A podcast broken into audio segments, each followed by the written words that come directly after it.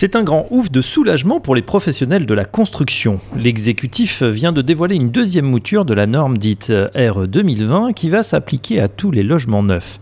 Celle-ci, on le rappelle, vise à construire des logements plus performants sur le plan énergétique, mais aussi construits et chauffés de manière moins carbonée. Alors que d'aucuns jugeaient le délai d'adaptation trop court d'ici l'entrée en vigueur de la réglementation, à l'origine prévue le 1er juillet prochain, la ministre du Logement, Emmanuel Vargon, a annoncé ce 18 février de nouveaux arbitrages, le texte ne s'appliquera finalement au permis de construire des logements neufs qu'à compter du 1er janvier 2022. Les professionnels du BTP disposent donc d'un délai supplémentaire de 6 mois pour se préparer à la future batterie de normes climatiques et énergétiques. Première annonce marquante, la nouvelle réglementation sonne le glas du gaz dans tous les logements neufs.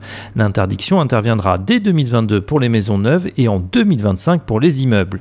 Face à la levée de de la filière, le gouvernement a concédé la possibilité de conserver du gaz si celui-ci est d'origine renouvelable, biométhane en particulier, pour les logements neufs.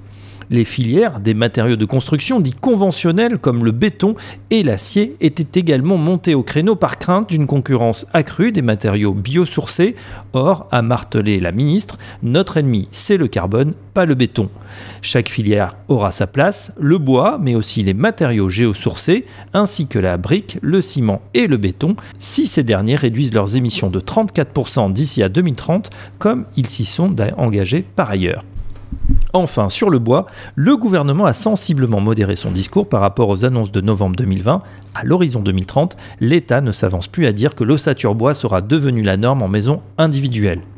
L'objectif fixé dans la stratégie bas carbone est de réduire les émissions de CO2 du bâtiment de 49% d'ici 2030, soit 43 millions de tonnes en moins chaque année, et d'atteindre la neutralité carbone en 2050, un objectif ambitieux qui se fera grâce à la RE 2020, mais également grâce à la rénovation des logements existants.